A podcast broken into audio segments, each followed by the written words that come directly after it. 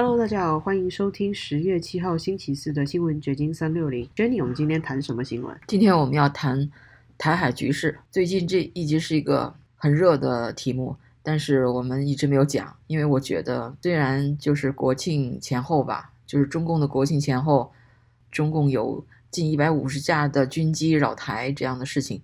但我仍然觉得是造势大于实际的意义。对哦，虽然我是一个台湾人，在美国，但我周遭的台湾亲友们似乎对这件事情漠不关心，也不知道有这么多军机在台湾海峡呃附近侵犯了我们的国界。包括那个澳大利亚国立大学亚太学院讲师宋文迪，他都是这么解读的。他说，北京动作背后的战略意义是什么呢？对外来说，在中国国庆日及台湾双十国庆期间，北京借着军机秀肌肉，不仅是向最近组成的澳英美安全联盟发出警告，也要求各国停止协助台湾参与国际空间。对内来说，则是在中国国庆日前后加强宣传民族主义。宋文迪还对 BBC 强调说，这特别是针对十一月将举办的中共十九届六中全会。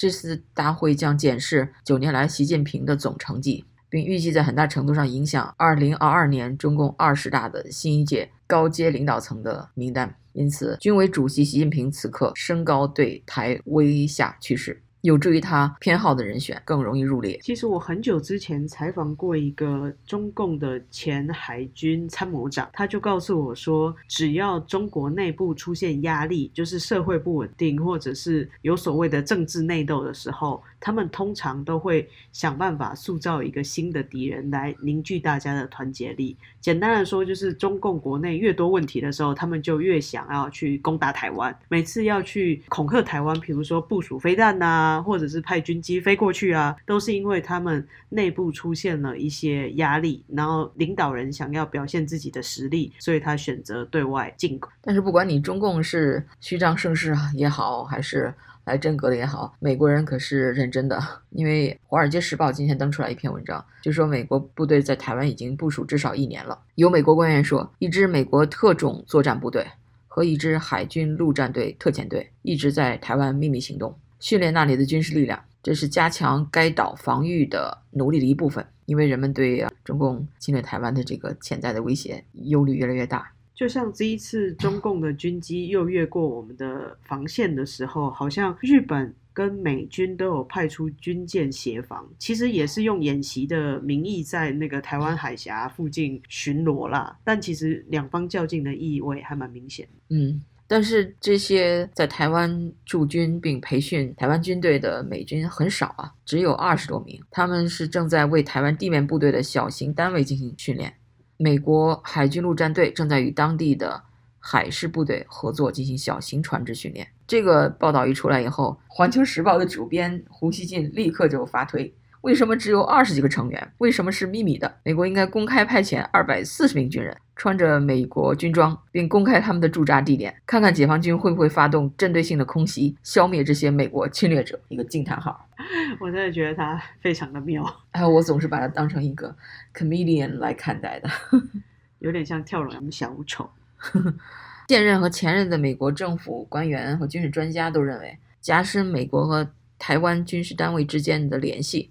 比简单的出售台湾军，比简单的向台湾出售军事装备要好。近年来，美国向台湾出售了数十亿美元的军事硬件，但是现任和前任的官员认为，台湾必须开始对其国防进行更多的投资，而且要聪明的投资。那个会讲中文的前国家安全副顾问伯明说，在本世纪的前十五年左右，台湾严重忽视了其国防，购买了太多昂贵的设备，这些设备会在冲突的第一时间被摧毁。而在更便宜但是致命的系统方面，则做得太少了，比如航载导弹、智能海雷以及训练有素的后备和辅助部队。我很赞同国民的这个看法哦。事实上，近年来台湾的军事采购不是那么的着重于在这种地对空的导弹，或者是那种航母上面，就是在军舰上面可以发射的飞弹。这个是我们真的要跟中共开战最需要的武器。基本上肉搏 机会不大，只能靠飞弹去射到进攻的军舰吧，或者是。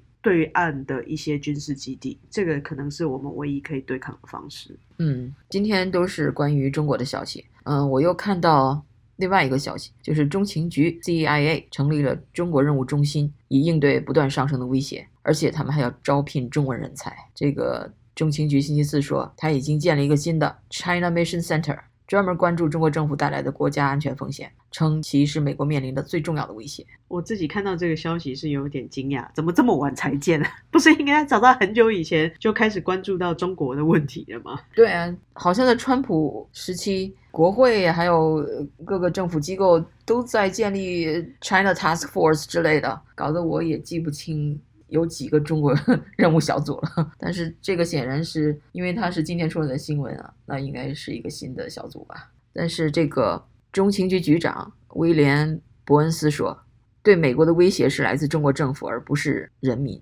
就是说他们针对的是中共政府，不是中国人民。我想这是很清楚的哦，大部分的人。尤其是在西方国家，都能把中国共产党这样专制的一个政府与普通的中国人、普通百姓做一个区分。问题是在这个专制还有暴政底下的政府，而不是说无辜的受害百姓。对，其实中国人是中共暴政的。第一最直接的受害者，就像这次武汉的疫情，受灾最大的就是中国人。虽然疫情已经传遍了全球，但是受害最大的还是中国人。没有错，我这几天刚好采访了一个刚从湖北来到美国的民运人士吧。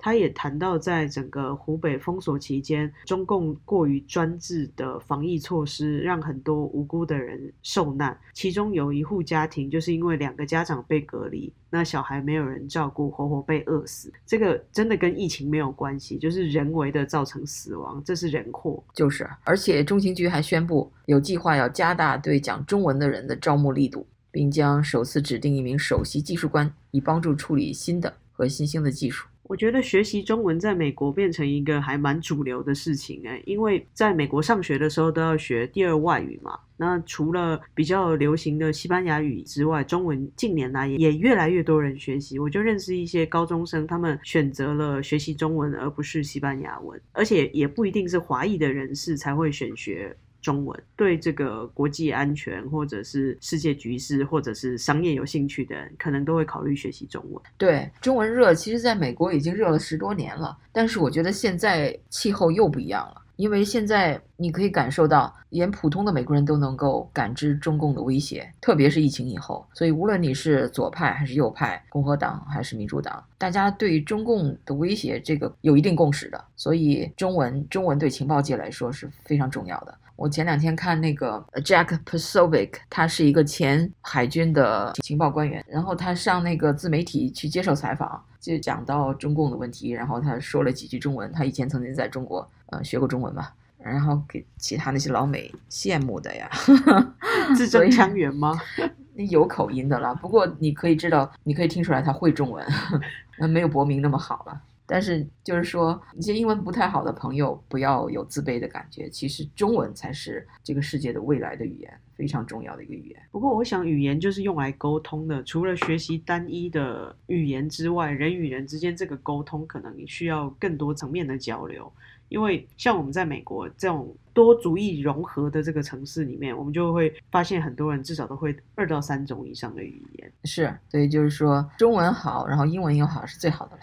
OK，那我们今天就讲到这儿。好的，拜拜，拜拜。